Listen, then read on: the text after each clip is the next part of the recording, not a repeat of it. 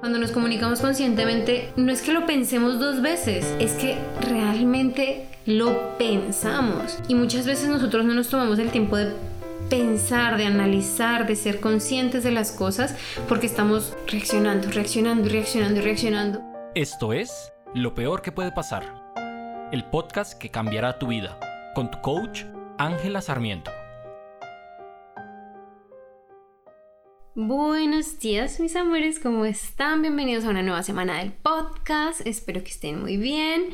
Yo la verdad estoy de maravilla, he tenido una, una semana de descanso, de mucho crecimiento, de mucho reposo, de permitirme a mí misma también como, ¿saben? Como dormir, descansar, consentirme, comer rico, bueno, todas esas cosas que uno hace en época de vacaciones. Espero que ustedes hayan también podido tener unos días para descansar, para relajarse y que empecemos esta semana juntos con mucha energía, con mucha emoción y lo que se viene en este momento es, según el tema, y este tema surgió hace, bueno, en estos días eh, que estaba hablando con Daniel, pero sobre todo hoy que estuvimos en una, eh, como en un espacio que tenemos nosotros semanalmente, que es como tomarnos una, una tina, como un baño de, de tina, de burbujas, de espuma, relajante, con música, como que es algo que hemos hecho parte de nuestra rutina como pareja y que sinceramente nos sirve un montón porque nos relajamos, hablamos de un montón de cosas y es un tiempo que en serio estamos el uno para el otro, donde no tenemos celulares, o sea, sí tenemos un poco de música de fondo, pero es obviamente música tranquila, eh, donde no tenemos celulares, no tenemos aparatos, no tenemos dispositivos, no tenemos ninguna otra distracción, sino la compañía del otro. Entonces es un momento que la verdad yo valoro un montón, sé que Daniel también lo valora mucho Duramos como una horita, un poquito menos, nos relajamos y compartimos nuestros pensamientos de lo que sea que haya pasado en la semana, de lo que sea que se venga para la nueva semana. Casi siempre lo hacemos los domingos. Ahí les dejo el dato por si les sirve. Tenía planeado hacer otro, otro tema del podcast, pero algo me dijo que, que era mejor hablar de esto. Y es el tema de la comunicación en pareja. No fue que estuviéramos hablando de eso, pero mientras nos comunicábamos el uno con el otro, yo no podía parar de pensar que de esto se trata. No estoy diciendo que nosotros lo hagamos bien, no estoy diciendo que esta sea la única manera, pero desde mi perspectiva y desde lo que el coaching me ha enseñado y de lo que he trabajado con mis clientes, la parte de la comunicación en pareja es mucho más de lo que estamos acostumbrados a pensar. ¿A qué nos referimos cuando hablamos de comunicación de pareja? Típicamente, normalmente pensamos que es hablar, decir lo que nos molesta, comunicarle a nuestra pareja lo que sentimos, cómo nos hizo sentir, vean mis comillas, pensamos que es eso, es como hablar del dinero abiertamente, o sea, como que yo, yo, mi perspectiva es que sí, nosotros tenemos un tema de comunicación en pareja, pero creemos muchas veces que es más como le rendimos cuentas a nuestra pareja. Sentimos que comunicarnos con el otro es decirle qué estamos haciendo y decirle que está haciendo mal el otro. Y eso, si bien funciona hasta cierto límite, no es la comunicación en pareja que te va a llevar a tener una relación genuinamente estable, genuinamente duradera, genuinamente poderosa, que sea una base para el amor, para la compañía, para la, comprensión, el entendimiento, etc. Entonces, ¿qué defino yo como comunicación en pareja? Es simplemente ser vulnerable con el otro. Ser vulnerable. Y yo sé que ser vulnerable nos cuesta un montón. Sé que abrir nuestro corazón, abrir nuestra mente al otro es muy difícil. Y piénsenlo, piensen un momento de esto. A veces es más fácil abrir nuestro corazón porque es más fácil decir me siento molesta, me siento triste, me siento X, Y, Z, a decir estoy pensando exactamente esto en este momento, o estoy pensando exactamente esto, o pienso esto cuando pasa X o Y.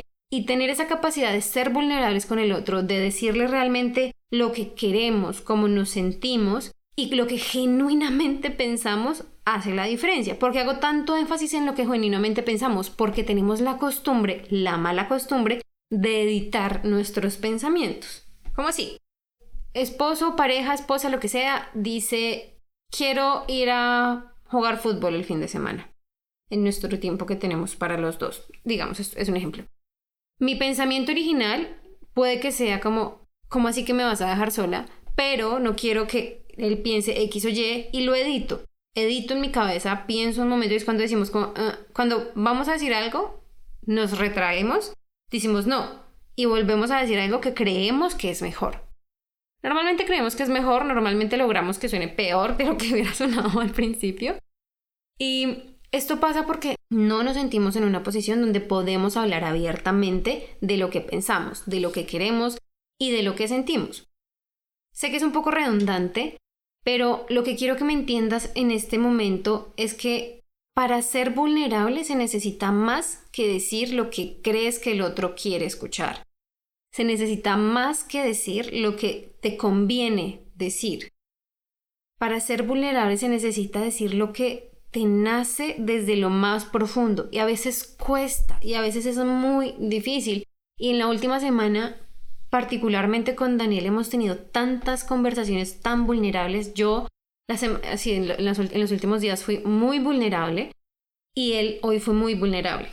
Y esa vulnerabilidad nos ha permitido realmente pasar una etapa de la, de la relación donde ambos sabemos por lo que está pasando el otro, donde ambos tenemos la conciencia de qué detona al otro sin necesidad de arreglarlo. ¿Cómo así sin necesidad de arreglarlo? No porque Daniel me diga, es que cuando tú dices esto, yo me siento de tal manera, yo tengo que arreglarlo y tengo que corregirlo.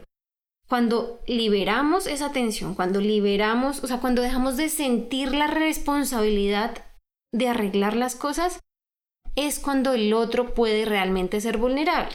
Porque cuando somos realmente vulnerables, no estamos esperando que el otro lo arregle, simplemente estamos esperando que el otro lo reciba, que el otro escuche. Y queremos darle ese espacio a nuestra pareja para escucharlo, para recibir esa información, para escucharla, para simplemente estar ahí.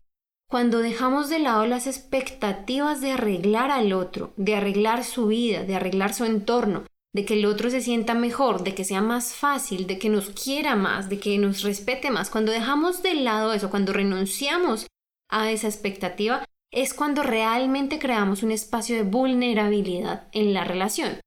Porque cuando queremos arreglarlo, cuando sentimos ese deseo insaciable de dime qué, qué es lo que está mal y yo lo arreglo, cuando queremos arreglar al otro le estamos diciendo al otro, eso que tú sientes, eso está mal para mí. Puede que el otro se sienta terrible, puede que el otro se sienta como una porquería, pero no necesariamente somos, o sea, no necesariamente no, no es nuestra responsabilidad arreglarlo y espero que en este punto ya lo sepas, no debemos nosotros arreglarlo.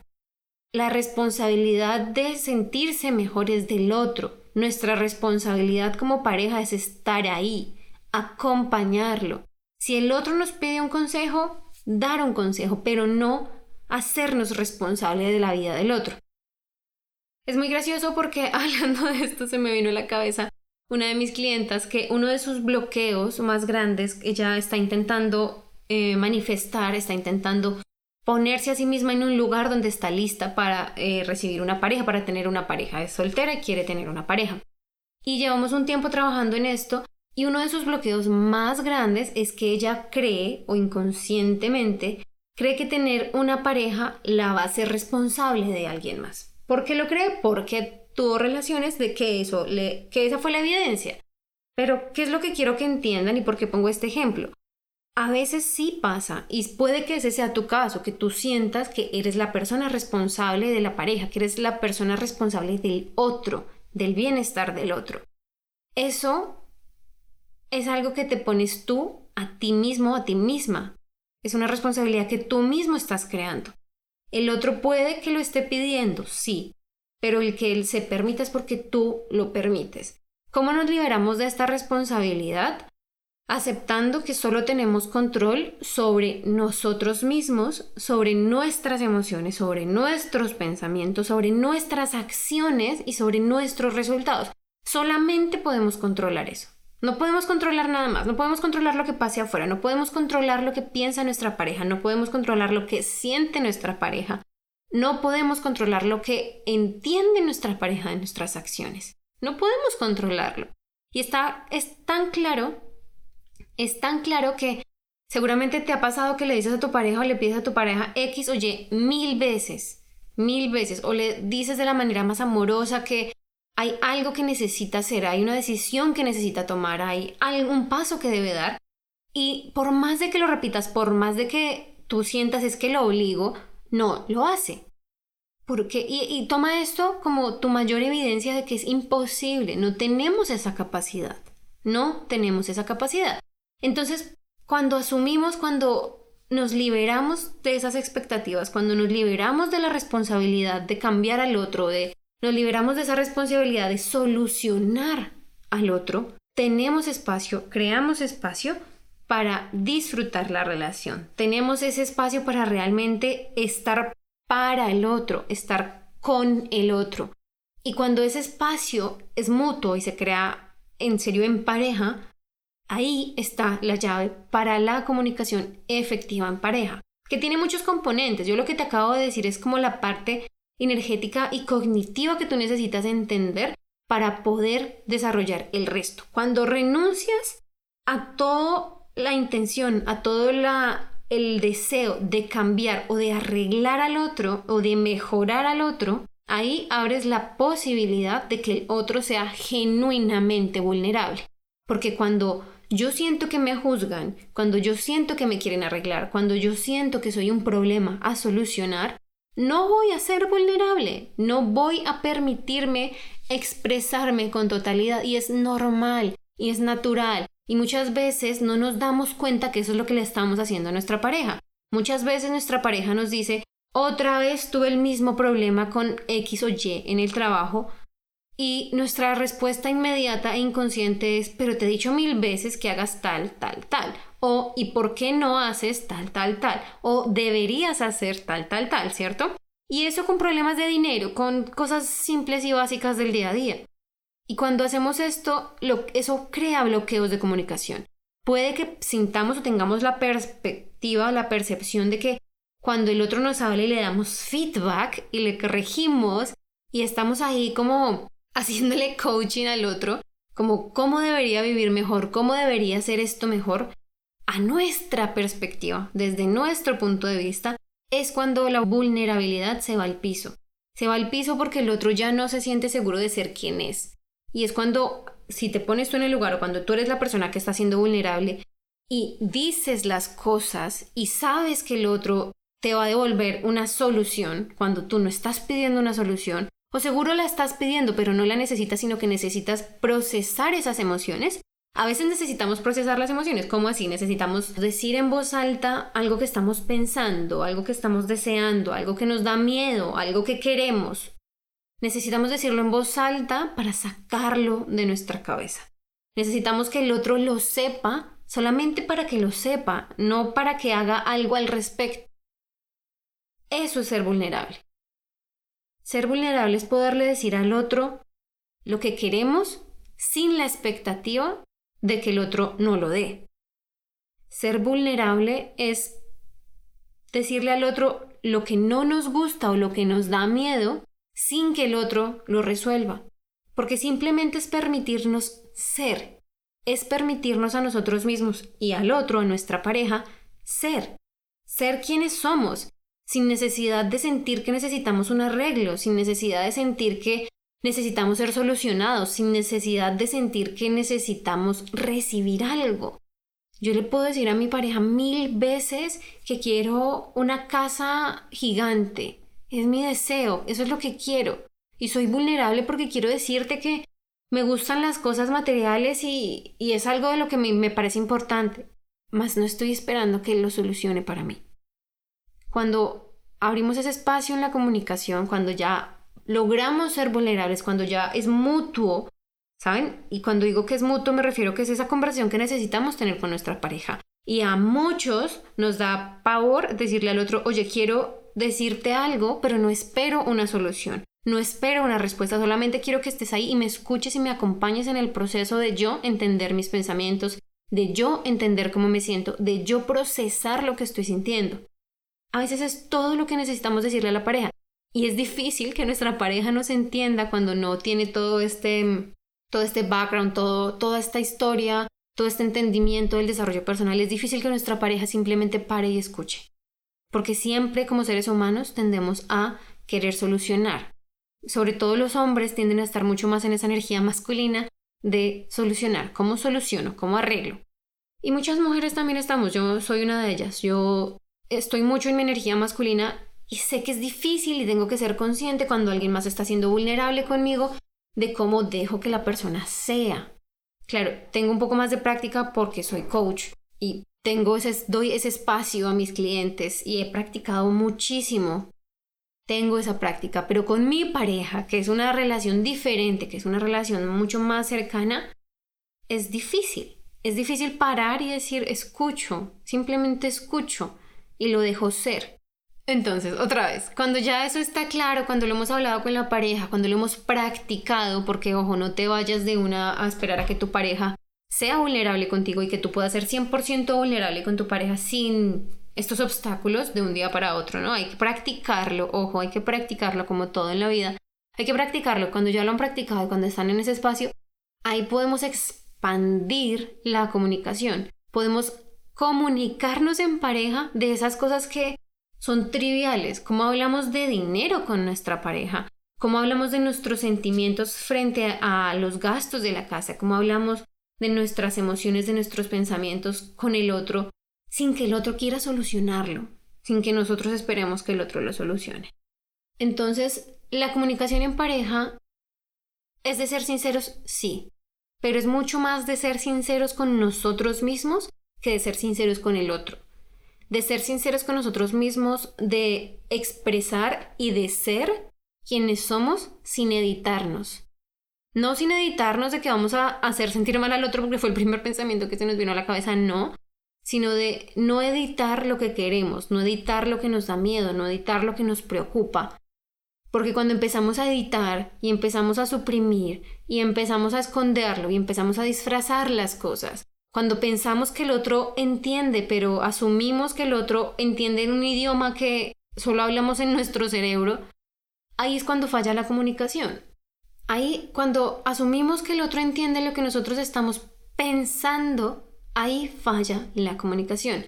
La única manera de que alguien pueda leer tu mente, bueno, hay dos. La primera, escribir algo, escribir lo que estás pensando y que alguien lo lea. Y la segunda, decirlo tal como lo estás pensando. Ustedes entran, cada que escuchan el podcast, entran a mi cerebro y leen mi mente, porque no lo filtro, casi no lo edito, solamente edito cuando digo, pronuncio mal una palabra o algo así. No hay edición acá. Y por eso sé que a veces el podcast puede sonar un poco como repetitivo o confuso, porque es mi cerebro el que ustedes están leyendo. Ustedes están leyendo mi mente en estos momentos y son las canalizaciones de energía que yo recibo para ustedes y de mi experiencia de vida, de la experiencia de mis clientes y todo eso es lo que quiero entregarles. Pero bueno, volviendo al tema. Es la única manera de que alguien lea tu mente es de esas dos formas. Tu pareja no tiene ningún superpoder por ser tu pareja para leer tu mente. Si tú no lo expresas y no eres sincera contigo mismo, sincero contigo mismo, de lo que piensas, de lo que sientes, de lo que quieres, de lo que te preocupas, de lo que está ahí, cuando lo comunicas, el otro no tiene ningún chance. El otro no tiene chance de entenderlo.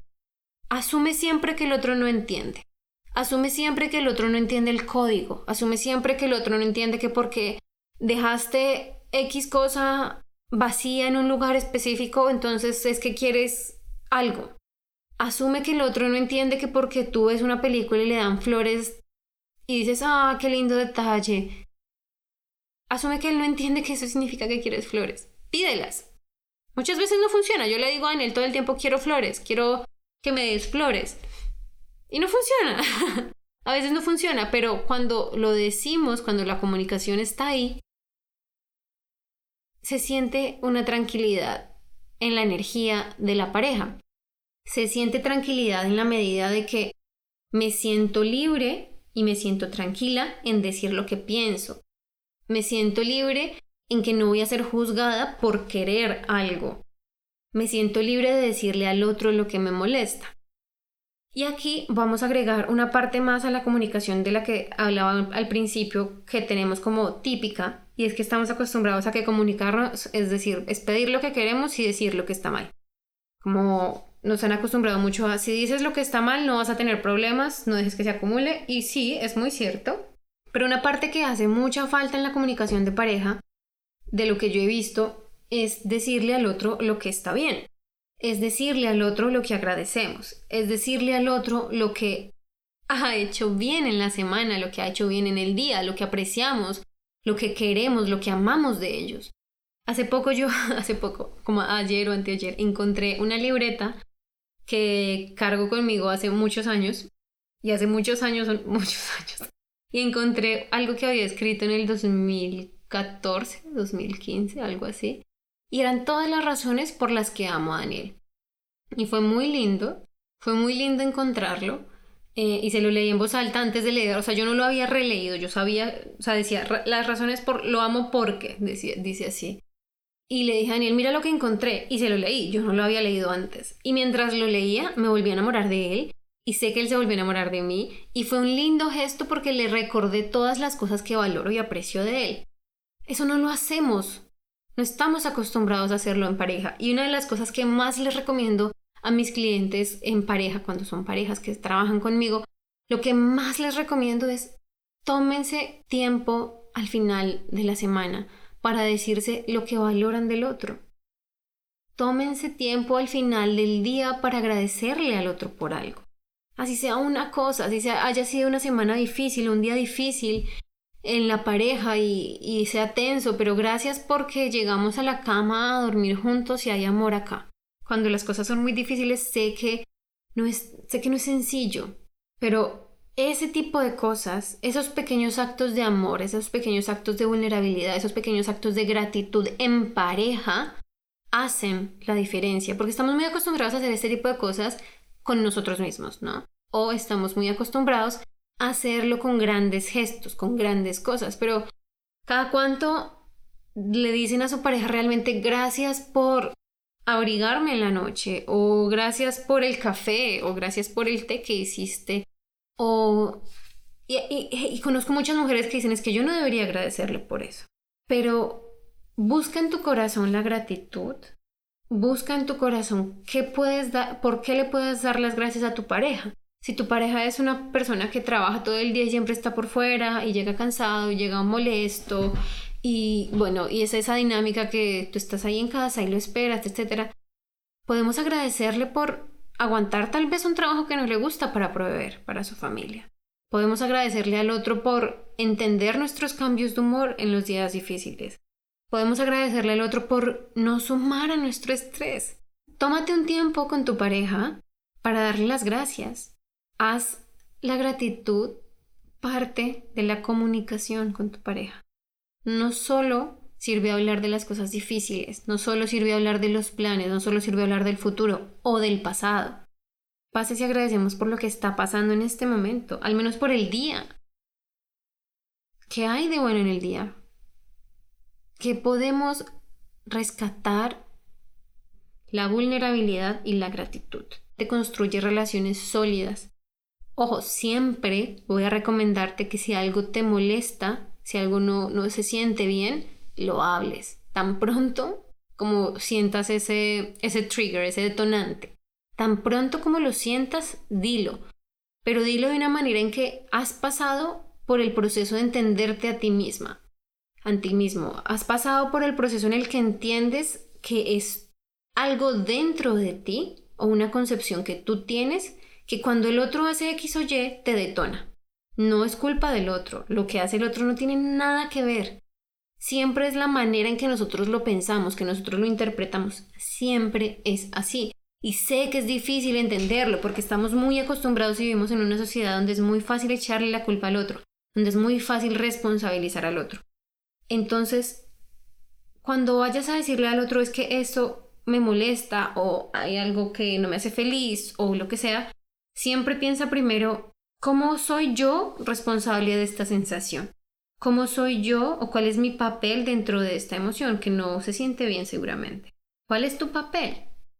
¿Qué rol juega tu pasado? ¿Qué rol juegan tus creencias? ¿Qué rol juegan tus expectativas al momento de sentirte detonado, detonada por eso? Hazte esas preguntas antes. Hazte esas preguntas antes de iniciar una confrontación porque te aseguro que cuando has contestado genuinamente, con sinceridad, esas preguntas, con awareness, con conciencia, con entendimiento profundo de quién eres, y contestas esas preguntas, ya tienes la respuesta, ya sabes cómo resolver eso que te está detonando. Y, muchas veces puede ser algo muy simple, como pedirle a tu esposo, en mi caso es como pedirle a tu esposo o a tu pareja que no sirve en la casa. Yo sé que es algo muy tonto, pero es un tema real en mi casa. O pedirle a tu pareja que cuando estén en la mesa no mire el celular. Puede que te moleste mucho, pero una vez entiendes qué es lo que, qué pensamiento, qué creencia, qué, qué es lo que detona eso para ti y lo procesas y estás de acuerdo con eso y le dices al otro, mira, no me gusta que mires el celular en la mesa porque inmediatamente siento o pienso que estoy sola. Sé que no estoy sola, sé que estás aquí, sé que me estás escuchando, pero valoraría que no usarás el celular mientras estamos comiendo. Cuando tenemos esa conciencia es mucho, mucho más fácil comunicarnos porque no nos comunicamos de una forma reactiva, no reaccionamos a las cosas, sino que nos comunicamos conscientemente. Yo sé que digo mucho esto, pero es en serio. Cuando nos comunicamos conscientemente, no es que lo pensemos dos veces, es que realmente lo pensamos. Y muchas veces nosotros no nos tomamos el tiempo de pensar, de analizar, de ser conscientes de las cosas, porque estamos reaccionando, reaccionando, reaccionando, reaccionando. Y cuando vivimos en modo de reacción, no vivimos, empezando, no vivimos realmente las situaciones, no estamos en el momento y simplemente estamos reaccionando de, nuestros, de nuestro pasado, estamos reaccionando con algo que vivimos hace muchos años, estamos reaccionando con traumas, estamos reaccionando con creencias, estamos reaccionando con expectativas y cuando reaccionamos desde ahí normalmente no está el amor.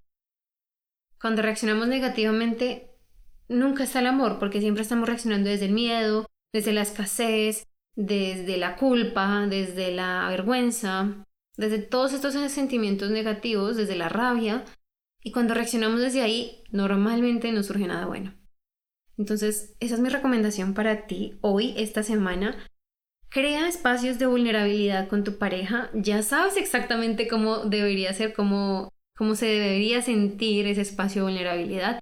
Comunica, comunícate conscientemente.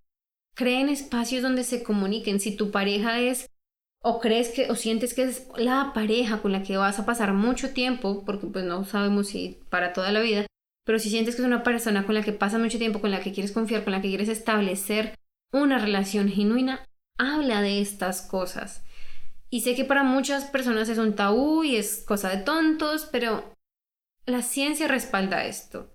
La psicología, la psiquiatría respalda esto. Estos no son cosas que te hacen sentir bien porque sí, es cómo vivimos intencionalmente, es cómo somos más conscientes de los momentos que vivimos y cómo mejoramos nuestra propia experiencia de vida. No se trata de lo que digan los demás, se trata de cómo nos sentimos nosotros a diario. Entonces te invito a que hagas esta práctica, si lo haces, si funciona, si lo hablas con tu pareja y realmente lo practican y lo llevan a cabo. Cuéntame, puedes hablarme por Instagram, cuéntame cómo te fue, cómo les fue, qué te pareció. Me encantaría escuchar sus historias, me encantaría. Recuerden que me pueden visitar también en angelasarmiento.com. En este momento la página está pasando por un rediseño. vienen nuevas ofertas, viene nuevo contenido. Hay un nuevo checklist para saber si es amor, si eres una persona que está en una relación y no estás segura si es amor genuino, lo que sientes tú, lo que sientes tú. Ve a mi Instagram de Abundance Goddess y ahí en el link vas a encontrar, entre las opciones del link, vas a encontrar una opción que dice cómo saber si es amor.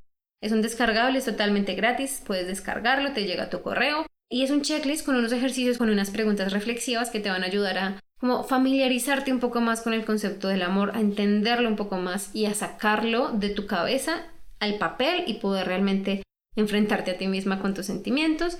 Recuerda que si quieres trabajar conmigo me puedes escribir en Instagram, me puedes enviar un correo o me puedes escribir en mi página web y les deseo una semana maravillosa, que empiecen la semana con mucha energía, con mucho amor. Les mando un abrazo gigante. Nos escuchamos la próxima semana. Un abrazo.